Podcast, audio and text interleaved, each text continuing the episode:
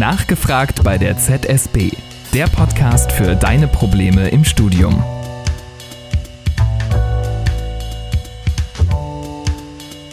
Willkommen zur heutigen Folge. Mein Name ist Pippa Kolmer und in der heutigen Folge sprechen wir über das Thema Selbstwert. Selbstwert ist vielleicht kein Thema, woran man als erstes denkt, wenn man über das Thema mentale Gesundheit im Studium nachdenkt. Dennoch ist es sehr, sehr wichtig und deshalb spreche ich heute mit Viola Bauermann von der Zentralen Studienberatung darüber. Viola ist ganz neu in unserem Podcast und hat heute ihren ersten Auftritt hier. Viola, magst du dich vielleicht einmal kurz vorstellen, damit wir wissen, mit dem wir heute sprechen? Ja, hallo. Ähm, genau, ich bin äh, nicht nur neu hier beim Podcast, sondern auch relativ neu in der zentralen Studienberatung.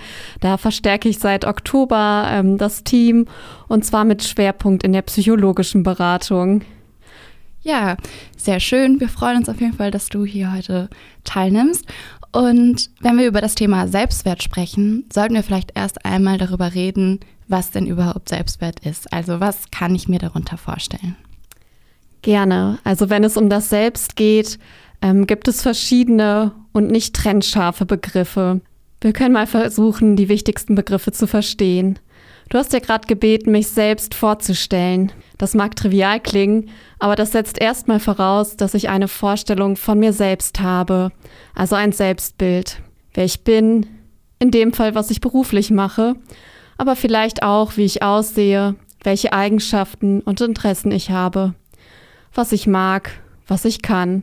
Also erstmal eine Beschreibung. Bei der Bestimmung des Selbstwerts wird die Ebene der neutralen Beschreibung aber verlassen und es wird versucht, der eigenen Person nach bestimmten individuellen Kriterien, Regeln oder Maßstäben einen Wert zuzuschreiben. Je nachdem, wie man bei dieser Selbstbewertung abschneidet, können verschiedenste Gefühle ausgelöst werden. Zum Beispiel, wenn die Kriterien nicht erfüllt sind, ähm, kann es zu Traurigkeit, Niedergeschlagenheit oder Scham kommen. Aber wenn die Kriterien erfüllt werden, natürlich auch zu Freude. Das ist das Selbstwertgefühl. Also du sprachst jetzt gerade von Kriterien und ähm, dass quasi die Gefühle, die wir damit verbinden, von der Erfüllung dieser Kriterien abhängen. Ich habe zum Beispiel schon öfters mal von einigen Studierenden gehört, dass sie sich manchmal nicht trauen, wenn sie eine Klausur vielleicht nicht so richtig gut bestanden haben, in ihrem Freundeskreis ihre Note offen zu sagen, weil diese dann eben schlechter ist als die der anderen. Und dann behält man die Note lieber für sich oder sagt vielleicht sogar eine falsche Note, um ja, das eigene Selbstwertgefühl nicht zu verletzen. Oder ja, was steckt dahinter? Ja, das ist gar nicht so ungewöhnlich. Ähm, das lässt sich vielleicht durch verschiedene Selbstwertkonzepte erklären. Ähm, da gibt es einmal das beliebtheitsorientierte Selbstwertkonzept. Also das heißt, der Selbstwert ist von der Zuneigung anderer, von der Beliebtheit anderer abhängig. Also sowas wie nur wer gemocht wird, wer dazugehört, ist wertvoll oder andersherum, wer abgelehnt wird, ist weniger wert. Das kann aber auch zu Kosten führen. Also dass jemand viel Zeit, Energie, gedanklich, emotional ähm, investiert, um die Zuwendung von anderen zu erarbeiten. Also heißt, er versucht vielleicht, er oder sie versucht vielleicht in bestimmten sozialen Situationen zugewandt zu sein, gut gelaunt, die Ziele anderer zu verfolgen und verzichtet vielleicht sogar auf die Offenlegung und Erreichung eigener Ziele, um nicht abgelehnt zu werden. Also vermeidet, Widerworte zu äußern, passt seine Meinung an und stellt eigene Bedürfnisse und Ziele zurück. Dann gibt es noch das leistungsorientierte Konzept. Also das heißt, dass ich meinen Selbstwert von meiner eigenen Leistung abhängig mache. Nach dem Motto, kannst du was, bist du was. Oder Wer wertvoll sein will, muss beständig Leistung zeigen, sich optimal, fehlerfrei und makellos verhalten. Auch hier kann es zu Kosten kommen, also dass Zeit und Energie aufgewendet wird, um Leistungsmaßstäben zu genügen, auch wenn vielleicht gar keine realen Konsequenzen zu befürchten wären. Und dadurch können auch andere Bedürfnisse oder andere Lebensbereiche vernachlässigt werden. Also es gibt diese zwei Konzepte. Mhm. Mir stellt sich da jetzt einmal die Frage, Gibt es da vielleicht auch so eine Mischform? Also sowas wie wer Leistung zeigt, der wird dann eben gemocht. Also einmal das leistungsorientierte Konzept, daraus dann das beliebtheitsorientierte und dann ist man quasi was wert. Also dass es so quasi so ein Stufenprinzip ist oder eine Mischform eben. Ja, genau. Dem von dir ähm, genannten Beispiel könnte das ganz gut passen und auf ein Selbstwertthema hindeuten. Aber es wäre natürlich auch wichtig zu verstehen, was die schlechte Note genau für die Person bedeutet und was sie befürchtet. Okay, jetzt wissen wir ungefähr, was Selbstwert ist, was wir uns darunter vorstellen können, was dazu zählt, welche Konzepte. Aber wie entsteht denn überhaupt das eigene Selbstbild? Also ab wann erkennt man sich quasi als selbst und vor allem, welche Einflussfaktoren wirken da auf dieses Selbstbild ein? Mhm. Dazu gibt es verschiedene Annahmen. Also wir wissen, dass man mit circa 18 Monaten sich als Kleinkind im Spiegel erkennt. Also dass Kleinkinder dann anfangen, sich Gedanken über sich selbst zu machen und ein Selbstbild entwickeln. Die Bewertungsregeln werden sozial vermittelt. Also das heißt, dass über Bezugspersonen, Vorbilder, Vergleiche mit anderen, aber auch durch die Alltagssprache und Medien das Kind unbewusst Schlussfolgerungen über sich selbst ableitet. Also zum Beispiel, man sagt Bitte und Danke, das haben wir alle so gelernt, dann ist man ein höflicher, ein guter Mensch. Auch Belohnung und Bestrafung ähm, können das Selbstwertkonzept mitbestimmen. Also zeigen Kinder das von Erwachsenen gewünschte Verhalten, werden sie in der Regel dafür gelobt oder durch Zuwendung verstärkt. Also zum Beispiel braves Kind, ich bin stolz auf dich. Oder eben, wenn sie das Verhalten nicht zeigen, bestraft. Im Sinne von schäm dich, ich bin enttäuscht von dir. Haben Kinder erst einmal ein Selbstwertkonzept übernommen, übernehmen sie in der Regel auch diese Verstärkerkonzepte ihrer Eltern. Also das heißt, wird ein Kriterium nicht erreicht, bestraft sich das Kind selbst durch Selbstabwertung, häufig durch Schamgefühle. Im Laufe der Entwicklung wird zunehmend das Selbstkonzept weiter differenziert, was dann auch dem zunehmenden kognitiven Entwicklungsstand des Kindes entspricht. Und es können Konzepte auch über verschiedenste Personen und Kontexte übernommen werden, also zum Beispiel Schule, Sportverein und weitere Vorbilder. Also es geht quasi dabei um eine wechselseitige Beziehung von von meinem Selbst und meinem Umfeld. Also es würde ja auch bedeuten, dass quasi wenn jetzt ein und derselbe Mensch in einer anderen Zeit oder vielleicht einer anderen Kultur gelebt hätte, dass er wahrscheinlich in bestimmten Punkten und damit auch insgesamt ein anderes Bild seiner selbst hat. Also vielleicht ist das ja auch gut zu wissen, dass das Selbstbild und auch der Selbstwert nicht in Stein gemeißelt sind, weil wenn wir einmal etwas gelernt haben, dann können wir es bestimmt auch wieder umlernen. Natürlich mit Mühe und Abstrichen wahrscheinlich, denn naja, ehrlich gesagt klingen für mich diese beiden Konzepte also dass der Selbstwert einmal vom Beliebtheitsgrad oder eben auch von der erbrachten Leistung abhängt, nicht ganz so gesund, vorsichtig formuliert. Also ab wann sprechen wir denn von einem problematischen Selbstwert? Ja, ähm, also es gilt zu prüfen, ob die eigenen Gedankenmuster helfen, die individuellen Lebensziele zu erreichen und ein erfülltes Leben zu führen. Sich selbst gerne als zugehörig oder kompetent erleben zu wollen, ist ja erstmal menschlich. Und es wäre auch abwegig zu behaupten, dass in unserer heutigen Gesellschaft, insbesondere im Kontext Uni, Leistung überhaupt keine Rolle spielen. Ein Selbstwertproblem liegt vor, wenn die eigenen Kriterien nicht erfüllt werden können. Also wenn eigene Maßstäbe und Regeln, durch die der eigene Wert bestimmt werden, zu mehr Kosten als Nutzen, zu unnötigem Leid führen. Dies kann an der Unerfüllbarkeit der Kriterien liegen, also dass Kriterien zum Beispiel unvereinbar oder unerreichbar sind.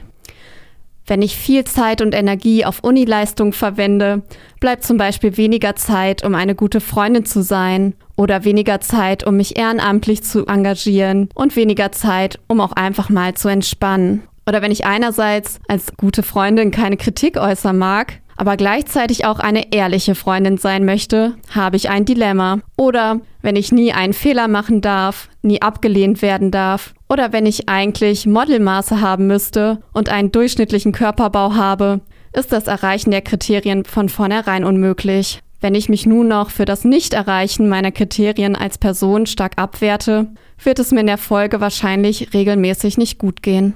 Das äh, kann ich gut nachvollziehen. Also es kennen bestimmt viele Studierende auch. Und naja, so entsteht ja auch oft vielleicht so ein innerer Druck und auch vielleicht das Gefühl, ja, nicht genug zu sein, nicht gut genug zu sein, weil man eben nicht allem, was man sich dann vornimmt, nachkommen kann und weil man auch das Gefühl hat, dass man nicht alles schaffen kann und eben auch häufig die Erfahrung macht, dass, dass ein Vorhaben zum Beispiel mangels Zeit ähm, nicht erledigt werden kann. Also ich fühle mich quasi schlecht, beziehungsweise ich finde mich dann selbst schlecht, weil ich meinen eigenen Wert an bestimmte Kriterien knüpfe, die eben nicht alle erfüllbar sind. Naja, wie kommt man denn da jetzt wieder raus? Also vielleicht mal zu den Lösungsansätzen. Genau, also da gibt es tatsächlich viele verschiedene Lösungsansätze. Also zum Beispiel ähm, den Selbstwert und das ja, überhaupt erstmal das Verständnis ähm, des eigenen Selbst zu stärken ähm, oder auch Bewertungen dann zu nutzen, wenn sie auch hilfreich sind. Was heißt das? Also zum Beispiel kann ich versuchen,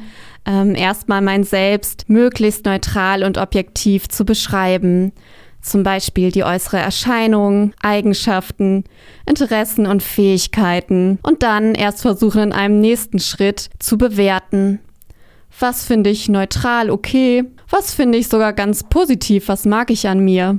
Vielleicht sehe ich dann schon etwas, was mir vorher entgangen ist. Und vielleicht kann ich meinen Fokus auf bestimmte Aspekte legen und diese weiter stärken. Vielleicht entdecke ich auch etwas, das mir nicht so sehr gefällt. Dann kann ich überlegen, wie viel Aufwand es braucht, um das zu verändern und wie wichtig mir das ist. Vielleicht kann ich es auch nicht beeinflussen oder der Aufwand ist zu hoch, dann gilt es, sich in Akzeptanz zu üben. Manchmal hilft es auch, sich mit einer anderen Person darüber auszutauschen, die vielleicht nochmal einen ganz anderen Blickwinkel oder einen anderen Maßstab hat. Oder wenn ich meine eigene Entwicklung betrachten möchte, äh, mir auch frühere Erfolge vor Augen zu führen. Das kann nämlich motivierend wirken. Wenn es um die Bewertung geht, kann ich versuchen, anstatt pauschalen Selbstbewertungen zu versuchen, nur bestimmte Eigenschaften und Leistungen zu einem bestimmten Zeitpunkt zu bewerten und zwar, um mich dann zu orientieren, um Ziele zu setzen und Strategien zu entwickeln. Also bezogen auf das Beispiel, anstatt mich für eine Klausurnote zu schämen, könnte ich mich fragen, ob und wie ich beispielsweise meine Prüfungsvorbereitung verbessern kann. Und daraus, falls möglich und gewünscht, konkrete Schritte ableiten. Halte ich mich dann an meinen Lern- und Pausenplan, könnte ich schon mein eigenes Lernverhalten im Hinblick auf meine Zielerreichung als positiv bewerten. Vielleicht sogar auch, wenn die eigentliche Klausur dann doch anders gelaufen ist als gewünscht. Vielleicht komme ich aber auch zu dem Schluss, dass ich bereits mein Möglichstes getan habe und dass es einfach andere Dinge gibt als das Schreiben von Klausuren, die mir leichter von der Hand gehen. Dann ist das vielleicht schade, aber da muss ich mich dafür nicht pauschal abwerten, sondern kann mich fragen, was nun gegebenenfalls mein schlechterer Notendurchschnitt genau für mich und mein Studium und meinen Berufswunsch bedeuten, wie ich vielleicht auf einem anderen Weg meine Kompetenzen und Stärken einbringen kann. Auch die Veränderung von alten Kriterien und das Einüben neuer Denkmuster kann aufwendig, aber auch möglich sein. Zum Beispiel in Bezug auf Fehlerfreiheit. Wenn ich einen Fehler mache, sage ich mir, dass Fehler machen menschlich ist. Anstatt mich über mich selbst zu ärgern, versuche ich mich auf nächste Schritte zu konzentrieren, um das Problem zu lösen. Und wenn ich mich wertlos fühle, sage ich mir, so etwas passiert, das hat nichts mit meinem Wert als Mensch zu tun. Ja, ähm, das sind ganz schön viele Lösungsansätze, die du da nennst. Ähm, vielleicht kann ich an dieser Stelle auch ein bisschen meine eigene Erfahrung einbringen, ohne dass ich einen psychologischen studierten Background habe wie du.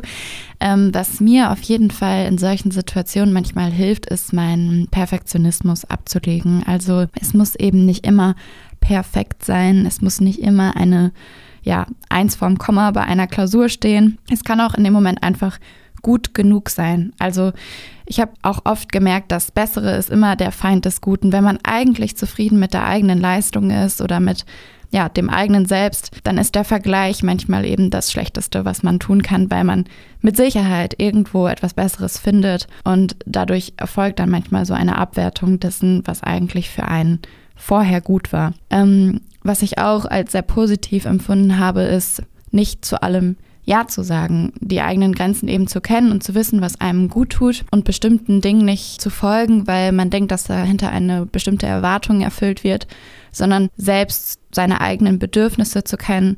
Und dazu hilft es manchmal sogar, eine Liste mit Dingen zu erstellen, die einen glücklich machen, die einem gut tun, die einem ein gutes Selbstgefühl und Selbstwertgefühl geben und die eben nichts mit anderen oder mit materiellen Dingen oder mit Leistungen zu tun haben. Genau. Und letztendlich muss man eben auch, und das passt auch zum Thema Akzeptanz, was du angesprochen hast, man kann eben auch nicht alles können und man muss auch nicht alles wissen. Man hat eben auch Grenzen des Selbst und ja, ich glaube, man darf sich nicht so verrückt machen, wenn, wenn man seine eigene Leistung, sein eigenes Sein eben immer so von äußeren Faktoren abhängig macht. Mm, und gerade in unserer jüngeren Generation ist, glaube ich, auch das Thema Social Media an dieser Stelle irgendwie zu nennen.